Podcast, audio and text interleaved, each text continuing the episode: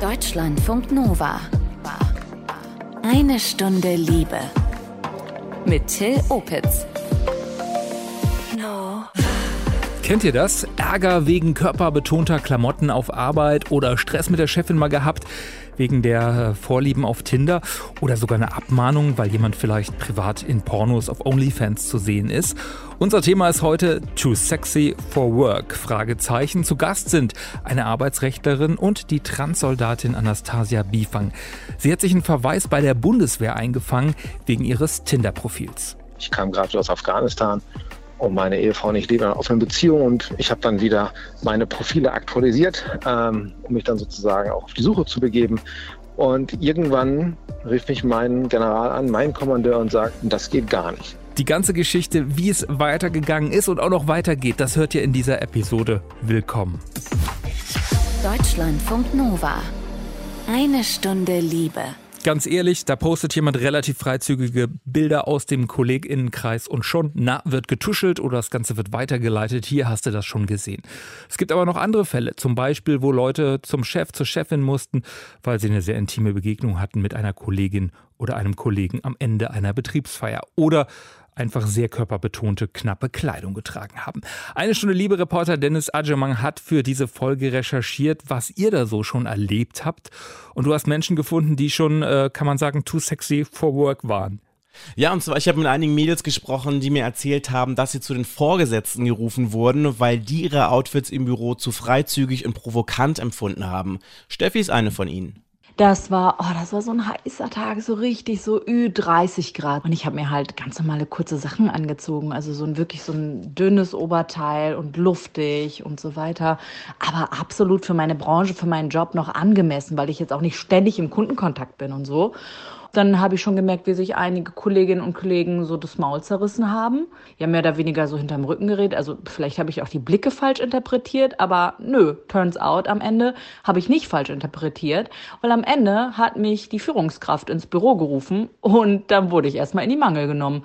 Von wegen, ich sollte mich nicht so aufreizend anziehen und das wäre ähm, beim Job unangemessen und so.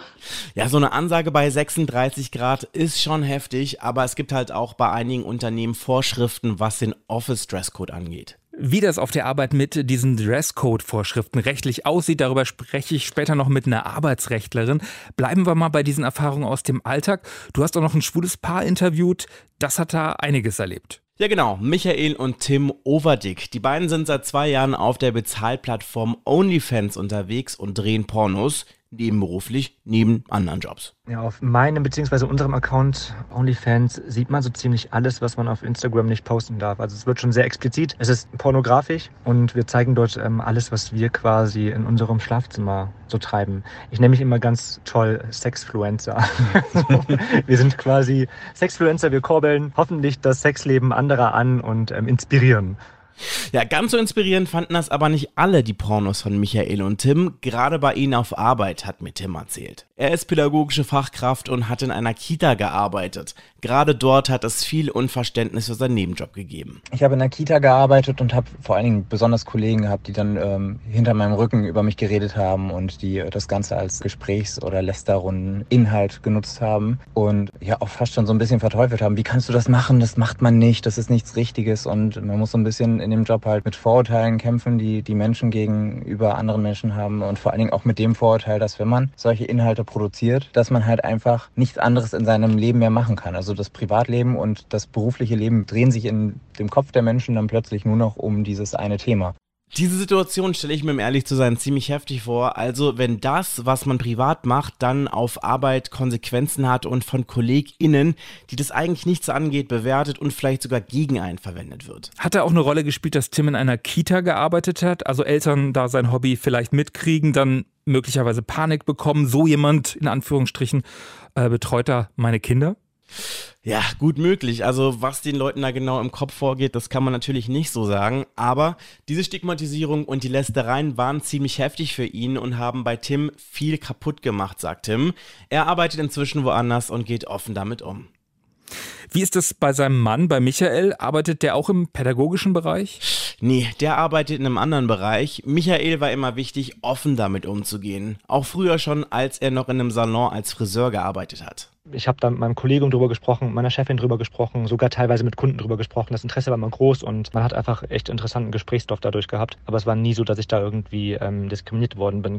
Also da war das im Friseursalon dann doch eher Entertainment-Faktor und wurde doch ganz gut aufgenommen. Also hat Michael wirklich keine Probleme wegen seinem Nebenjob gehabt? Naja, so ganz problemlos war das jetzt auch nicht bei ihm. Später hat Michael in einer Agentur gearbeitet und da ist es dann tatsächlich zum Bruch gekommen, wegen der Pornos. Ich bin Teil einer Firma gewesen, die eigentlich sehr tolerant und liberal sein sollte oder sich ähm, das auf die Fahne schreibt, was sich aber dann am Ende für mich nicht so ähm, wiedergegeben hat, denn ähm, mir wurde dann einfach gesagt, dass man mit mir nicht seriös arbeiten kann, weil ich Pornos drehe und das auf andere Geschäftspartner vielleicht unseriös wirken könnte, was mich damals arg getroffen hat und ich dann am Ende auch aus dieser Firma ausgestiegen bin, weil ich das einfach nicht für nötig fand und nicht, nicht eingesehen habe, da noch weiter zu arbeiten. Und da war einfach der Vertrauensbruch, glaube ich, zu groß am Ende und hat mich zu sehr getroffen. Er und Tim können absolut nicht verstehen, warum aus Sex noch immer so ein großes Tabu gemacht wird und warum Leute meinen, daraus rückzuschließen, welchen Charakter oder welche Arbeitsmoral jemand hat. Beeinflusst ja nicht dich als, als Mensch oder ähm, dich als Arbeitskraft irgendwie. Also du machst deinen anderen Job ja immer noch zu 100 Prozent genauso gut wie vorher. Das ist halt das, was viele einfach nicht unterscheiden können und was viele einfach irgendwie ja, miteinander vermischen, was ziemlich schade ist. Deshalb wünschen sich die beiden da weniger Moral, weniger Vorurteile, sondern dass Vorgesetzte und KollegInnen stattdessen schauen, wie gut macht jemand seine Arbeit. Vielleicht ist das ja auch so ein bisschen so, ne? Wir fühlen uns alle super tolerant und äh, offen und so weiter, aber wenn es dann konkret wird, äh, dann ist es damit dann doch nicht so weit? So erleben das zumindest die beiden. Und diese Vorurteile sind überall, auch in der angeblich so offenen und toleranten Medienbranche, sagt Michael. Ich habe sogar für einen großen Privatsender ähm, an einer Show teilgenommen, wo vertraglich, also im Vorvertrag stand, dass ich keine pornografischen Inhalte von mir veröffentlicht haben darf, was ich einfach unterschrieben habe. Die haben mich am Ende bei der Show dann trotzdem genommen auch, wo ich mir aber dachte, okay, wenn man meinen Namen googelt, dann findet man ganz schnell, wer ich bin und was ich mache. Das ist halt die Frage, wie ist da die Recherche vorher gewesen und wie schlimm ist es auch? Ich meine, was ändert meine Teilnahme an der Show, wenn ich vorher irgendwie Pornos gemacht habe oder noch Pornos mache? Diskriminierung und Stigmatisierung sind Alltag für Pornoschaffende. Deshalb wünschen sich die OnlyFans-Creator Michael und Tim auch, dass sich das endlich ändert. Danke, Dennis. Unser Deutschlandfunk Nova-Reporter hat Frauen und Männer getroffen, die im Job Probleme bekommen haben wegen angeblich zu großer Freizügigkeit.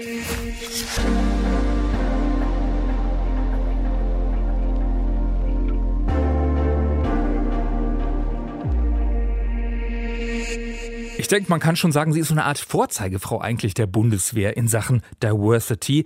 Anastasia Bifang. Sie gilt als erste offene Transkommandantin der Truppe. Sie hat bis vor einiger Zeit in Brandenburg ein Bataillon als Kommandeurin geleitet. Dort hat sie aber Stress bekommen. Ein Verweis von den Vorgesetzten wegen ihres Tinder-Profils. In der App hat sie im Rahmen ihrer offenen Beziehung nach Dates gesucht. Ihr Profiltext habe Zitat Zweifel an ihrer moralischen Integrität begründet. Übersetzt heißt das wahrscheinlich sowas wie pfui, offene Beziehung, das wollen wir nicht. Aber das Bundesverwaltungsgericht hat diese Sicht der Bundeswehr bestätigt. Und ich habe vorgestern mit der Frau gesprochen, deren Tinder-Text wir jetzt alle mehr oder weniger kennen. Hallo Anastasia Bifang, danke, dass Sie mit Eine Stunde Liebe sprechen. Ja, sehr gerne und danke für die Einladung. Wie geht's Ihnen nach diesem Urteil? Ja gut, es sind ja schon ein paar Wochen vergangen. Ich konnte das schon einiges reflektieren. Allerdings die Enttäuschung, die ich bei der Beschlussverkündung gefühlt habe, ist nach wie vor noch da. Und auch durch Nachdenken, Überdenken und auch mit weiteren Personen beim Leben darüber sprechen, bin ich nach wie vor enttäuscht und auch das Unverständnis darüber, dass das Bundesverfassungsgericht genauso ähm, geurteilt wie auch meine Vorgesetzten davor. Ich dachte, wir wären da etwas weiter.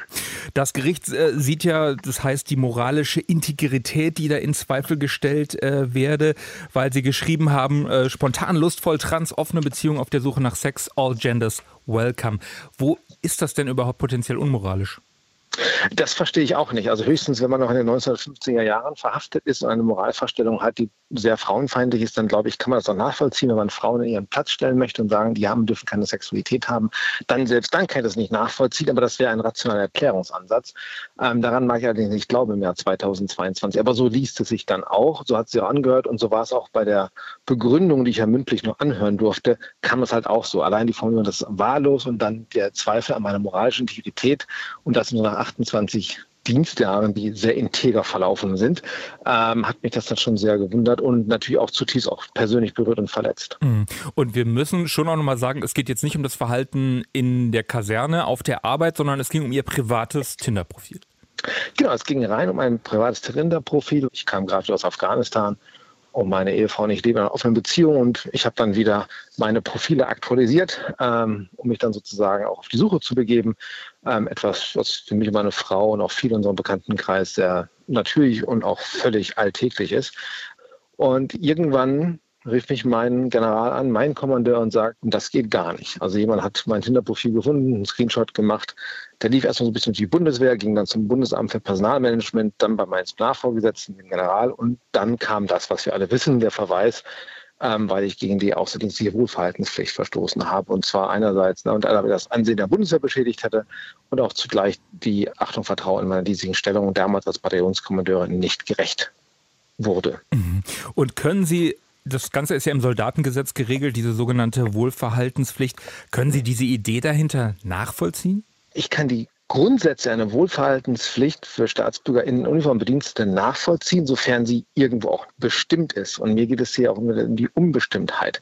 Also die Wohlverhaltenspflicht ist ja sehr allgemein und sehr unbestimmt gehalten. Ich, das ist letztlich wieder ein Tatbestand. Es steht nirgendwo, du darfst kein Tinder-Profil haben, du darfst keine offene Beziehung führen. Und deswegen ist das für mich nachvollziehbar.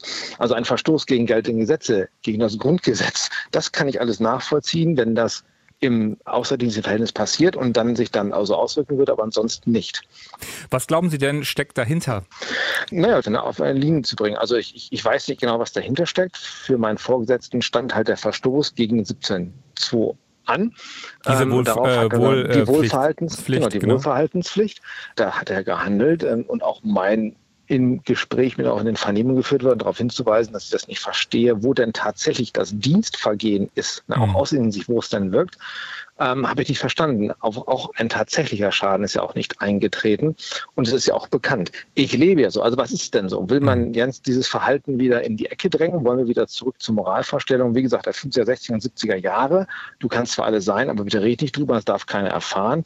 Das wäre ja viel schlimmer dann wird ja quasi gerade modernes, zeitgemäßes Verhalten und auch Lebensentwürfe wieder in eine Ecke gedrängt, wo wir sie wahrscheinlich nicht haben wollen, wo ich mir ziemlich sicher bin, dass wir sie nicht haben wollen. Mhm. Und ein selbstbestimmtes Leben, wie es das Grundgesetz auch Staatsbürger in Uniform verspricht, wäre damit eben nicht mehr gehalten.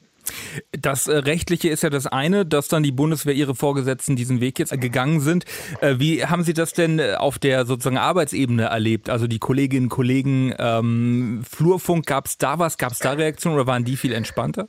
Ich glaube, da gibt es vielschichtige Argumente. Jetzt, jetzt, bin ich auch keine unbekannte Persönlichkeit oder Person in der Bundeswehr. Das macht es vielleicht für den einen oder anderen auch nur etwas schwerer, da zu sein. Aber ich bekomme sehr viel Zuspruch und sehr viel von Menschen, die schon lange in der Bundeswehr dienen, die einfach sagen, sie verstehen es einfach nicht. Es hat auch Unsicherheit geschafft, gerade auch in der queeren Community, bei anderen SoldatInnen, die vielleicht nicht diese herausgehobene Stellung hatten, wie ich damals bei der Jungskommandeurin, aber sagen, was ist mit meinen Profilen? Mhm. Sei es Gay Rome, sei es Tinder. Und da war sehr viel Unsicherheit, gerade wie bewege ich mich in sozialen Medien, die ja doch sehr einsehbar sind. Also das private öffentlich zu trennen ist ja auch mittlerweile sehr schwierig. Und die Frage ist halt, für mich ist auch zu klären gilt, wie weit darf eigentlich der Dienstherr in meinen privaten Bereich reingehen? Mit wie viel Staatsgewalt darf er denn da über mein Leben bestimmen?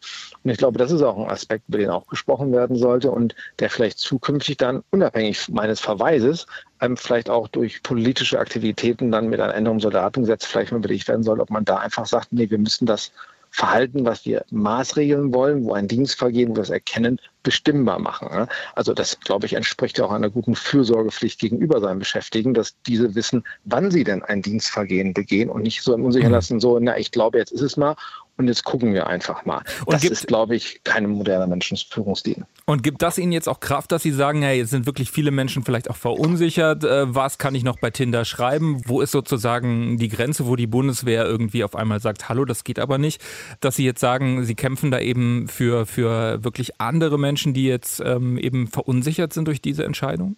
Ja gut, das ist ja in meinem Aktivismus, der meine Person, in meinem Charakter begründet, sowieso, sonst wäre ich auch nicht stellvertretend Vorsitzender von Queer BW und würde mich nicht für die Interessen von queeren Angehörigen einsetzen. Das also ist das, der LGBTIQ-Verband äh, ähm, innerhalb Ver der Bundeswehr, Verein. Genau, ne, also genau, ein privater Verein, das ist ganz wichtig, der ist nicht Teil der Bundeswehr. Natürlich ist das da auch stark zur Debatte gekommen. Und es zeigt einfach, dass sie die Bundeswehr auch öffnen muss. Ich meine, wenn sie sich öffnet und ehrlich Vielfalt leben möchte, dann muss sie auch den vielfältigen Lebensentwürfen und auch den zeitgemäßen Lebensentwürfen öffnen und kann nicht mit einem starren, ich sag mal, Weltbild noch agieren. Mhm. Und daraus zieht natürlich auch Kraft, weil trotz des Beschlusses stand ich trotzdem im Gerichtssaal und gesagt, ich verstehe es nicht. Mein moralischer Kompass, wenn ich das mal so sagen darf, der, der ist nicht verdreht. Ne? Der kennt sich aus und ich habe das für mich auch geprüft gehabt. Ich sehe noch immer nicht, ich respektiere das Urteil natürlich, aber ich sehe noch immer nicht, wo mein Dienst vergehen ist. Und deswegen will ich auch gerne dagegen weiter ankämpfen mit all den Möglichkeiten, die mir gegeben sind.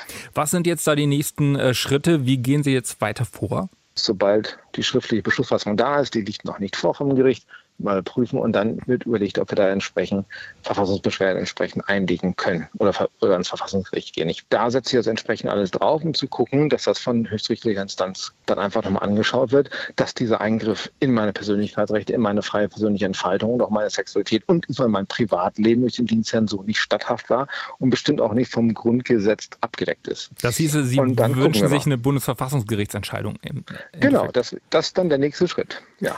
Und gibt es da vielleicht auch so einen Unterschied zwischen dem, wie sich die Bundeswehr gerne nach draußen verkauft, ähm, zum Thema sexuelle Vielfalt, Diversity, wir sind da sehr offen, ähm, also was man sich so nach außen auf die Fahne schreibt und dann doch eben ja dem Umgang damit konkret im Alltag? Also ich möchte jetzt keine pauschale Aussage treffen, das wird auch nicht dementsprechend, wie ich die Bundeswehr lebe. Mhm. Aber der Zweifel und der Gedanke kam nicht nur bei mir, auch schon bei vielen anderen auf. Und die Wahrnehmung nach außen ist ja tatsächlich, wenn man mit so einem Thema schon so hart rangeht, dann ist die Frage, wie ist denn wirklich mit der Glaubwürdigkeit nach innen von gelebter Vielfalt? Aber ich als Betroffener habe natürlich hier auch eine sehr persönliche Sichtweise drauf, deswegen mhm. ist es auch mal sehr schwer zu sagen. Aber was heißt denn das jetzt in Konsequenz, wenn es heißt, aufgrund meiner herausgehobenen Stellung, die ich damals als Bataillonskommandeurin, heißt das jetzt als nicht mehr Bataillonskommandeur Referat sein, darf ich diesen gleichen, sachgleichen Text öffentlich machen? Darauf war ich noch auf eine Antwort, die bis heute einfach nicht kommt. Also das Ministerium hält sich da sehr schön in Schweigen. Und auch das ist eine Sache, die mich eigentlich so ein bisschen entsetzt. Und hatte das Ganze, dieser Fall für Sie jetzt auch für die Karriere sozusagen Konsequenzen? Naja, in der, in der Gestalt keine Konsequenzen. Und, und ähm, viele, die sich mit Zahlrecht auskennen, haben auch gesagt, warum hast, bist du eigentlich den ganzen Weg gegangen? Das Ding bleibt normalerweise drei Jahre in Akten und danach fliegt er raus. Und es hätten nur meine direkten Vorgesetzte, die Zugang von Personalakte gehabt hätten, mhm. Ähm, davon gewusst. Durch das öffentliche Machen weiß jetzt jeder auch über die drei Jahre hinaus, dass Frau Biefer einen Verweis bekommen hat, ne, weil sie nach meines Gerichts wahllos ist in ihrer Sexualbeziehung und damit zwar mit ihrer moralischen gerade integriert da sind. Das wird jetzt vielleicht jeder Vorgesetzte in den nächsten 13, 14 Dienste, die ich noch habe, wissen. Und da muss ich damit halt auch entsprechend umgehen. Aber wie das Profil schon offen lässt. Ich bin ein sehr ehrlicher, integrer und offener Mensch. Wem das nicht gefällt, der muss ja einfach mein Profil nicht lesen. Ganz lieben Dank, Anastasia Biefang, Transsoldatin in der Bundeswehr, inzwischen in Bonn, nicht mehr in Brandenburg. Ihre juristische Auseinandersetzung mit der Bundeswehr hat uns heute auf das Thema gebracht. Deutschlandfunk Nova. Eine Stunde Liebe. Anastasias Geschichte habt ihr gehört, die ist einfach krass. Ähm, was ist mit Leuten, die nicht in der Bundeswehr sind? Kann man da auch von der Firma im Berufsalltag so krasse Vorgaben kriegen, dass man zum Beispiel vielleicht keine offene Beziehung führen darf? Darüber habe ich äh, gesprochen mit Nathalie Obertür. Sie ist Fachanwältin für Arbeits- und Sozialrecht in Köln. Ich habe sie in ihrer Kanzlei getroffen und gefragt, ob sie das Urteil ähm, in dem Fall von Anastasia Biefang überrascht hat. Das Urteil hat mich tatsächlich einigermaßen überrascht, ähm, denn es gibt keine Verpflichtung von, von Arbeitnehmern und Beamten, moralische Grundsätze einzuhalten. Nun hat sie natürlich Führungsverantwortung und ist sehr nach außen aufgetreten. Daher wird das herrühren. Aber die Persönlichkeitsrechte der Mitarbeiter erlauben im außerdienstlichen Bereich eigentlich auch freies Verhalten. Wie oft kommt es denn überhaupt vor, dass Inhalte von Tinder-Profilen äh, ja, vor Gericht landen in Deutschland? Die Tinder-Profile sind nicht so weit verbreitet. Ähm, was relativ weit verbreitet ist, sind Äußerungen auf Social Media, auf Facebook, ähm, dass die Menschen da sich äußern und dann möglicherweise Äußerungen dort machen, die ihre Eignung für die ausgeübte Tätigkeit in Frage stellen können. Dieses Urteil wird ja jetzt wahrscheinlich angefechtet und es geht jetzt noch in weitere, auf weitere Ebenen. Aber inwiefern dürfen Arbeitgebende überhaupt ähm, Regeln erstellen? Sowas wie, wie verhalte ich mich auf Social Media? Äh, wie sieht mein Tinder-Profil aus? Also grundsätzlich dürfen Arbeitnehmer in ihrem Privatbereich sich auch frei verhalten. Sie dürfen allerdings natürlich das Ansehen des Arbeitgebers nicht schmälern. Deswegen sind beispielsweise Fotos auf Facebook, die auf den Arbeitgeber hinweisen, mhm. möglicherweise untersagt. Mhm. Es geht jetzt um eine sogenannte außerdienstliche Wohlverhaltenspflicht in diesem konkreten Fall. Was ja, was ist das oder hat sich das auch verändert über die Jahre, diese außerdienstliche Wohlverhaltenspflicht? Das verändert sich sicherlich auch mit den allgemeinen Anschauungen. Beispielsweise haben wir das im Arbeitsrecht manchmal, dass Arbeitnehmende äh, im Privatbereich einen Swingerclub betreiben oder ähnliches. Und da kommen gewandelte Moralvorstellungen möglicherweise schon dazu, dass man heute großzügiger ist, als man das früher der Fall gewesen wäre. Was, was sind denn so typische Dinge, wo Firmen eben verlangen, ähm, das und das bitte nicht posten, so und so bitte nicht verhalten im Privaten? Also man darf nichts öffentlich machen, was das Ansehen des Arbeitgebers beeinträchtigen könnte. Also wenn, wenn beispielsweise Polizeibeamte Fotos äh, posten, die rassistisch sind oder mhm. antisemitisch, dann würde das auf den Arbeitgeber zurückfallen. Das kann untersagt werden. Aber das sind eigentlich auch wirklich diese Extremfälle. Mhm. Das muss man ja auch erstmal definieren, ne? was, was den Arbeitgeber schädigt oder, oder nicht. Das sind Einzelfallfragen, das ist natürlich schwierig. Also allgemein kann man sagen, man darf Arbeitnehmenden keine Vorschriften machen im Privatbereich, es sei denn, der Arbeitgeber hätte ein berechtigtes Interesse äh, oder würde in seinem Ansehen geschädigt. Und je präsenter ein Arbeitnehmer in der Öffentlichkeit ist, vielleicht für den Arbeitgeber, desto eher wird man von ihm verlangen können, dass er sich in einer Weise verhält, die den Arbeitgeber nicht, nicht schädigt. Aber einzelne Arbeitnehmer dürfen in ihrer Freizeit natürlich auch Meinungen haben und äußern. Mhm. Können Sie in diesem Fall dieses offenen Tinder-Profils sozusagen diese schädigende Form sehen? Ehrlich gesagt sehe ich das nicht. Das ist Privatsache jedes Arbeitnehmers und auch jedes Soldaten und Beamten, äh, wie er seine äh, sozialen Kontakte pflegt und auslebt. Ich sehe hier auch keine Ansehensschädigung der Bundeswehr oder moralische Desintegrität, die ja vorgeworfen worden ist. Mhm. Ist es eigentlich strenger, zum Beispiel bei so Institutionen wie Bundeswehr, Polizei, also so öffentlichen Arbeitgebern, vielleicht auch ähm, Beamtenrecht im Vergleich zur Privatwirtschaft? Ja, der öffentliche Arbeitgeber kann größeres Wohlverhalten verlangen von seinen Mitarbeitenden, weil der öffentliche Arbeitgeber ja auch den Staat repräsentiert und hier eine gewisse Staatstreue auch verlangt werden kann. Das geht allerdings aus meiner Sicht nicht so weit, dass man moralische Vorstellungen umsetzen muss. Mhm. Und äh, es spielt auch eine Rolle die Hierarchie sozusagen, also dass zum Beispiel in dem konkreten Fall sie Kommandantin ist, also in gewisser Weise Vorgesetzte? Das äh, scheint, so lässt sich jedenfalls die Berichterstattung verstehen, mit der Grund äh, gewesen zu sein, weil sie ja Führungskraft von 1000 Mitarbeitern gewesen ist und insofern eine sehr herausragende Stellung inne hatte. Dass man ihr allerdings die moralische Integrität abspricht, mhm. hat mit der Führungsposition aus meiner Sicht nichts zu tun. Gibt es einen Unterschied zwischen, wir haben gerade gesagt, was ich im Privaten mache, ist erstmal privat, das ist ein sehr hohes Gut, geschütztes Gut, nur in Ausnahmefällen kann da der Arbeitgeber sozusagen eingreifen. Auf der Arbeit sieht es wahrscheinlich anders aus. Da gibt es wahrscheinlich mehr Möglichkeiten, Vorschriften zu machen, wie ich mich verhalte, wie ich mich kleide und solche Dinge. Genau, auf der Arbeit ist ja die, die dienstliche äh, Seite betroffen. Da kann der Arbeitgeber Vorschriften machen, relativ weitgehend bis zur Grenze der Verletzung von Persönlichkeitsrechten. Mhm. Also wenn beispielsweise Bekleidungsvorschriften gemacht werden, kann der Arbeitgeber verlangen, dass Uniform getragen wird, insbesondere wenn jemand Kundenkontakt hat. Er kann aber nicht verlangen, wie die Farbe der Unterwäsche aussieht oder mhm. äh, alles, was, was zu sehr in den Persönlichkeitsbereich hineinspielt, ist auch nicht nicht erlaubt.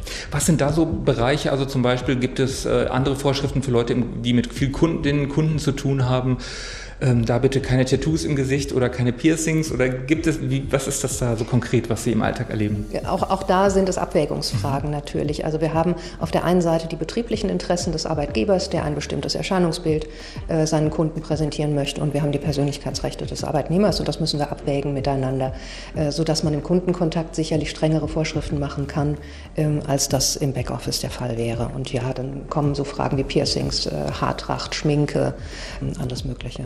Aber ein Arbeitgeber kann eben durchaus auch sagen, bei uns arbeiten, sagen wir, nehmen wir eine Airline, bei uns ist, gilt eben die und die Kleidungsvorschrift. Genau, das geht. Man kann beispielsweise auch in der Pflege verbieten, dass Frauen Gelnägel tragen, weil das die, die Infektionsgefahr erhöht. Oder man kann beim Check-in lange Fingernägel verbieten, weil man möglicherweise äh, Kunden verletzen könnte. Solche Dinge kann man verbieten, aber eben immer unter Beachtung der Persönlichkeitsrechte auch der Mitarbeitenden. Natürlich anonym, aber können Sie uns ein bisschen sagen, was sind so Konfliktfälle, die Sie schon hatten, mit denen Sie im Arbeitsalltag zu tun hatten? Was wir relativ häufig haben, sind Bekleidungsvorschriften im weitesten Sinne. Was wir auch häufig haben oder was jetzt wieder abflacht, aber was aus dem angloamerikanischen ähm, Bereich auch kommt, sind Verhaltensrichtlinien, äh, Ehrenkodizes, Verhalten gegenüber Kunden, Geschäftspartnern etc. Das haben wir relativ häufig. Ich äh, erinnere mich an Walmart, die in Deutschland haben versucht, äh, Fuß zu fassen, sind mittlerweile wieder raus aus dem Markt. Die wollten sogar vorschreiben, dass man niemanden kennenlernen darf. Genau, und keine Liebesbeziehungen haben darf am Arbeitsplatz. Das ist immer der Bereich, wo, wo Persönlichkeitsrechte betroffen sind. Ne? Man darf nicht Liebesbeziehungen oder Freundschaften im Unternehmen verbieten. Man kann möglicherweise eine Hinweispflicht einführen, wenn, wenn anderenfalls äh, die Sorge droht, dass jemand äh, seine Interessen beeinflusst beeinflusst oder wenn da Führungspositionen betroffen sind. Und nochmal genau zu diesem Fall Walmart, das hat auch keinen Bestand gehabt, richtig? Das hat keinen Bestand gehabt. Also man kann Liebesbeziehungen nicht verbieten, man kann äh, Interessenkonflikte offenlegen mhm. lassen, dass man sagt beispielsweise, wenn eine Führungsperson eine Beziehung zu einem äh, Mitarbeiter in der eigenen mhm. Abteilung hat, dass das offengelegt wird, dass man gegebenenfalls Versetzungen oder Trennungen vornehmen kann. Mhm. Ja. Mir wurde mal so ein Fall geschildert in der Bank, nur zwei Leute und die waren in einer Beziehung und die mussten dann beide für einen Kredit unterschreiben, das würde zum Beispiel nicht gehen, weil dann ist so ein Konflikt. Genau, dann könnte das Interessenkonflikte geben. Ja. Aber um es klar zu sagen, Liebesbeziehungen am Arbeitsplatz kann niemand, dass die da entstehen, das kann niemand in Deutschland verbieten. man kann nicht verbieten, dass sie bestehen, man kann verbieten, dass sie ausgelebt werden. Das heißt, man kann schon von den betroffenen Personen verlangen, dass sie jetzt im Betrieb nicht körperlich sich näher kommen oder ähnliche Dinge. Wie schauen Sie jetzt auf diesen Fall? Was interessiert Sie da noch dran?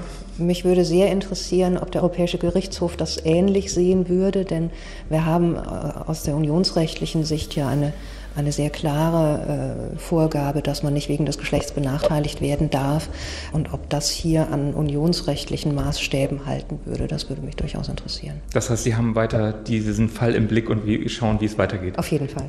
Sagt die Fachanwältin Nathalie Obertür, in euer Privatleben darf ein Arbeitgeber, eine Arbeitgeberin in der Regel nicht reinfuschen, aber auf der Arbeit, im Büro, da darf die Firma mehr regeln, zum Beispiel welche Klamotten wir anziehen und ähm, ja, dass da kein Quickie im Büro erlaubt ist.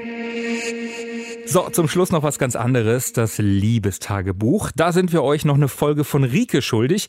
Wobei auch da äh, bleiben wir so ein bisschen beim Thema. Es geht nämlich um einen Kontakt im beruflichen Kontext.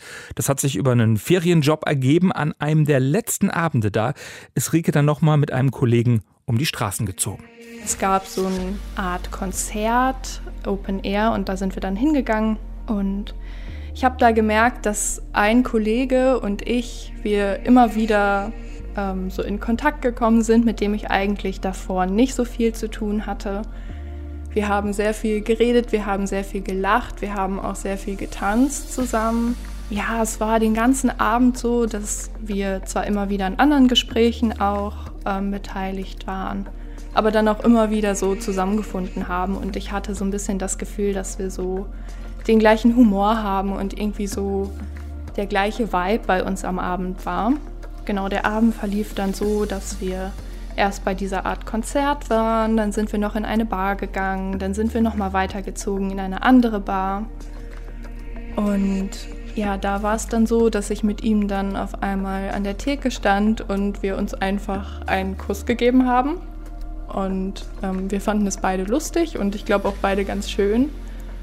Und später standen wir dann auch noch mal draußen, haben uns dann hingesetzt. Es hat so ein bisschen geregnet, aber es war richtig warm und dann haben wir auch noch mal irgendwie kurz rumgeknutscht und dann stand es halt zur Debatte irgendwann, ich glaube, es war so schon zwei oder drei, ob wir denn jetzt nach Hause gehen und ob wir miteinander nach Hause gehen oder jeder alleine. Und letztendlich haben wir uns aber dann darauf geeinigt, dass ich bei ihm übernachte und haben dann aber ausgemacht, dass wir nicht miteinander schlafen, sondern einfach nur kuscheln und einfach nur die Nacht ein bisschen zusammen verbringen, ein bisschen rumknutschen, aber auch nicht mehr. Und dann, sobald wir in seinem Bett lagen, haben wir halt angefangen rumzumachen, haben uns ausgezogen und währenddessen meinte er, dass er doch gerne mit mir schlafen würde, er es aber nicht kann. Ich war dann erst so ein bisschen perplex, habe gefragt, wieso. Und dann hat er angefangen, mir das zu erklären. Also währenddessen haben wir die ganze Zeit rumgemacht. Also wir haben rumgemacht und geredet. Und ähm, genau, er hat mir dann erklärt, dass er eine Verkalkung in seinen Blutgefäßen hat und er deswegen keine Erektion mehr kriegen kann, beziehungsweise wenn er eine Erektion bekommt, dass es für ihn einfach extrem schmerzhaft ist und er deswegen nicht mit mir schlafen kann. Ich fand es in dem Moment extrem schade, aber ich fand es auch gleichzeitig so gut, dass er so offen darüber geredet hat. Also er hat mir das alles ganz genau erklärt und das war irgendwie so gar kein Moment, dass ich so gedacht habe, dass es irgendwie ein Problem für mich ist. Aber dann hat er einfach mich befriedigt mit der Hand und auch oral und es war einfach extrem toll und wo ich dann einfach gedacht habe, so ja, wenn es halt bei ihm anders nicht geht, so dann konzentriert er sich halt auf das, was geht. Ich wollte dann natürlich das auch irgendwie zurückgeben und habe dann auch gefragt, wie ich ihm denn irgendwie eine Freude machen könnte oder dass es ihm gut geht. Und dann meinte er, dass es ihn einfach glücklich macht zu sehen, wie ich das genieße und wie ich mich irgendwie fallen lassen kann bei ihm und wie ich ihm anscheinend so vertraue. Das war auf einmal so was ganz Inniges, was wir dann hatten. Und dann ja, haben wir die Nacht noch irgendwie gekuschelt, sind dann morgens ähm, aufgewacht und haben weiter gekuschelt und haben nochmal rumgemacht und er hat mich nochmal befriedigt und ja, es war einfach so was ganz Offenes und ähm, total Schönes. Ich bin dann später irgendwann nach Hause gegangen, weil ich dann auch noch wieder arbeiten musste. Aber mir ging es den ganzen Tag irgendwie gut und ich habe mich irgendwie sehr über diesen Abend und diese Begegnung gefreut. Schön, danke Rike fürs Teilen. Sie heißt in echt anders. Ich heiße Till Opitz. Wünsche euch ähnlich schöne Momente mit Date oder Partnerin oder whatever. Abonniert uns gerne jedenfalls die eine Stunde Liebe bei Apple Podcasts, Spotify oder in der Audiothek App oder noch besser, kommt vorbei, denn eine Stunde Liebe meets Fail in Love Nights. Ähm, wir kommen auch in eure Nähe auf die Bühne. In Kürze zum Beispiel sind wir in München und Hamburg. Infos und Tickets zu diesen Bühnenprogrammen findet ihr auf deutschlandfunknova.de. Deutschlandfunk Nova. Eine Stunde Liebe. Jeden Freitag auf deutschlandfunknova.de und überall, wo es Podcasts gibt. Deine Podcasts.